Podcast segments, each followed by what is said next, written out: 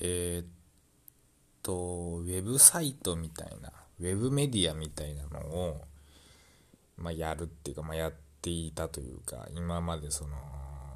えっと、まあ、メールマガジン僕出してたんですよね。今までっていうか、今も出してるんですけど。で、まあ、なんかその、無料のメールマガジンで、まあそのメールマガジンつってもそう宣伝っぽいやつとかじゃなくて普通になんか、ん、原稿書いてもらって編集して出すみたいなことになってるやつなんですけどまあなんかもうちょっと読み物としていいやつをやろうと思っててまあずっと1年ぐらい1年ちょっとぐらいやってるんですけどユニークローカルメディアリンっていうねで、まあこの度友の会ってやつが今まであって、その990円のまあなんか支援してくださいみたいなやつね。で、まあそれ多分3月で閉鎖になるんですけど、なんかやっぱやってて気づいたのは、なんかウェブメディアとかウェブサイトとか、まあ僕の場合ウェブサイトとかじゃないからまあメールマガジンなんだけど、なんかその、なんかまあメディア、ネットでオンラインでメディアをやるかんやれる環境にはものすごい今あってみんな誰でもできるわけですけどやっぱやるときにやってて気づいたんですけどそれがこう新聞なのかそれともなんかこう週刊誌みたいなものなのかそれとも月刊誌みたいなものなのかはたまたなんかえっ、ー、となんか半年に1回とかのムック本なのかみたいなそのことがいまいちみんなよく分かってない僕自身も含めて分かってなかったっていうことがすげえ気づきですね。なんかだから例えば僕月に数回のメールマガジンだなんかですけどその例えば新聞社がウェブサイトやるって時にはまあいろいろありますよね今日経とかね確か月額うん5000円ぐらいでしたっけ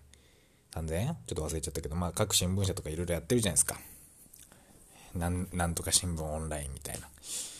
な。で、それやっぱね、結構成功、そういうのモデルって今だからサブスクになってて大体、まあ、3000円とか、数千円、月数千円で記事読めるみたいなね、ことじゃないですか。で、新聞ってやっぱもともとその毎日どっか取材して話聞いて記事にして、まあ終わりなわけですよ。で、翌日流すみたいな。で、そういうモデルでやってるんで、意外とネットと相性悪くないっていうか、新聞社って基本、確か日経とかものすごい購読者伸びてるし、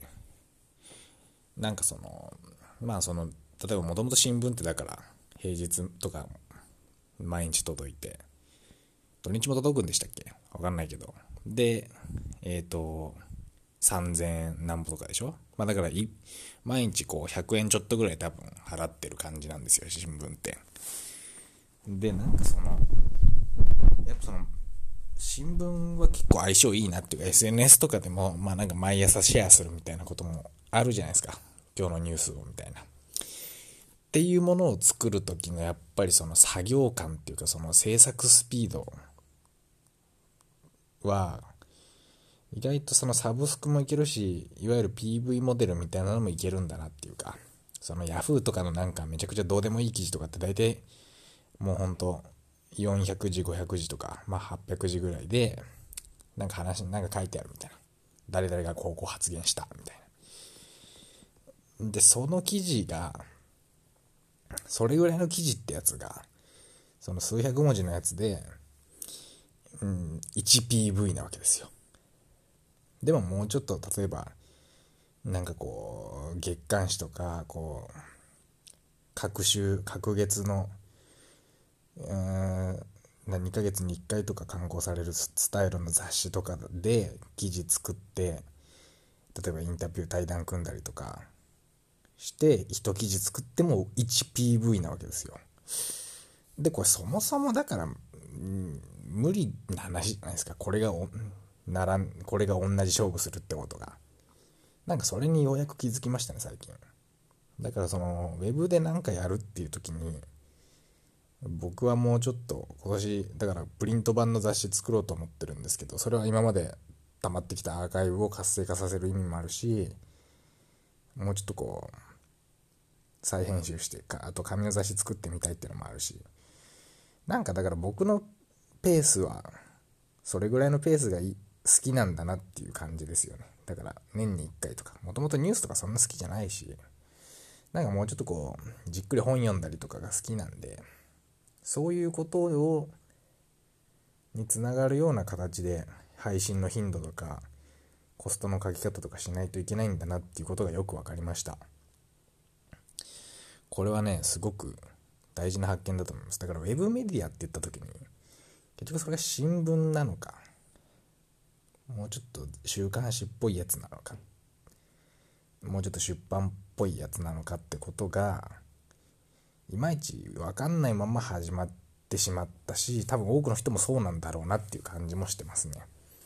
だからそもそもやっぱ PV だけでちょっとそういうちゃんと質と量をこう担保するインタビューとかばっかりするのってまあ無理ですよね、うん、もうちょっとだから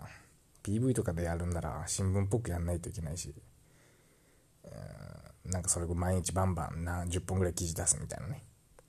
うん。なんかそういうだから新しいまあ新しいっつってももう20年以上ありますけどそういうオンラインでのメディア的なものっていうのが結局僕たちはね新しいもの見た時に古いものの延長線上でしかなかなか考えにくいってことがあるわけじゃないですか例えばパソコンのデスクトップにゴミ箱ってありますけど、あれパソコンのデータを消去する場所なんで、別にゴミ箱じゃなくてもいいわけですよ。データ消去ゾーンとかでもいいわけですよ。けど結局ゴミ箱っていう現実世界の延長線上で名付けた方がアイコンも分かりやすいし意味も伝わるってことでゴミ箱ってことになってるみたいな。ってことでなんかそのウェブメディアってやつも結局それが週刊誌っぽいやつなのか出版っぽいやつなのかみたいなことのそのまあ記事にかけれるコスト時間と労力みたいなのがきちんと分かんないまんまあんま決めないまんまや始めちゃったなっていうことが すいません。うんなんか問題な気がするなっていう気がして一旦友の会閉鎖してなんかもうちょっとじっくり考えようかなっていう感じはしてます。最近。うん。あんまね考えないですよね。始める時。僕もやっててあれ？なんか月に数本って結構しんどいなみたいな。このペースじゃないだろうっていう感じはする。だからまあもうちょっとだからサブスクみたいなのもだからほんもうちょっとこう例えば僕クラウドファンディングサイトのキャンプファイヤーってやつ使ってたんだけどなんか月額制のコミュニティって機能使ってたんですがそれま定額課金ですよね月1回。ちょっと月1回って早えなって思ってましたもん、なんか。もうちょっとなんか3ヶ月に1回とかなんねえかな、みたいな。でもそういう機能はないみたいなね、ことがあるんで、うん。難しいっすね、その辺。うん。そういうことを、もうちょっと考えた方がいいような気がします。で、な多分新聞は結構うまくいってるんですよね。いろんな新聞。新聞社のオンライン化って意外と進んでんだけど、まあ、よく言われてますけど、インスタとかも出てきたし、その雑誌ってやつが微妙な感じになってきてるっていうのはよく言われますよね。部数落ちてるみたいな。うん。なんか、まあでも雑誌が持ってるそのフィルターバブルを飛び越えさせてくれる力みたいなのは僕もうちょっとやっぱ信じたいんで自分も今年うん紙の雑誌作ってもうちょっとペースそのペース配分とかいろいろ考えていきたいなっていう感じはします。だから YouTuber とかもまああれもなんかよくブログの延長線上っぽい感じはしますよね。まあ Vlog とかいう言葉もあるぐらいだし。まあなんか日記的にこういうこと、こういうご飯食べましたとか、こういうとこ行ってきましたみたいな。なんかあれはブログの延長線上っぽい気がするし、まあだから更新頻度で言うと多分2、3日に、2、3日に1本ぐらいで、多分意外とね、やっぱそれ良かったんだろうなっていう感じもしますよね。なんか。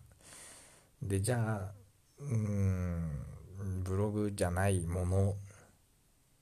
として考えた時に例えばテレビ番組とかだったら週に1回とかだけどもうちょっと違う形の更新頻度のやり方でなおかつうまくマネタイズもできるやり方ってあんのかなとかそういうエネルギーとかのかけ方ってどうしたらいいんだろうみたいなことは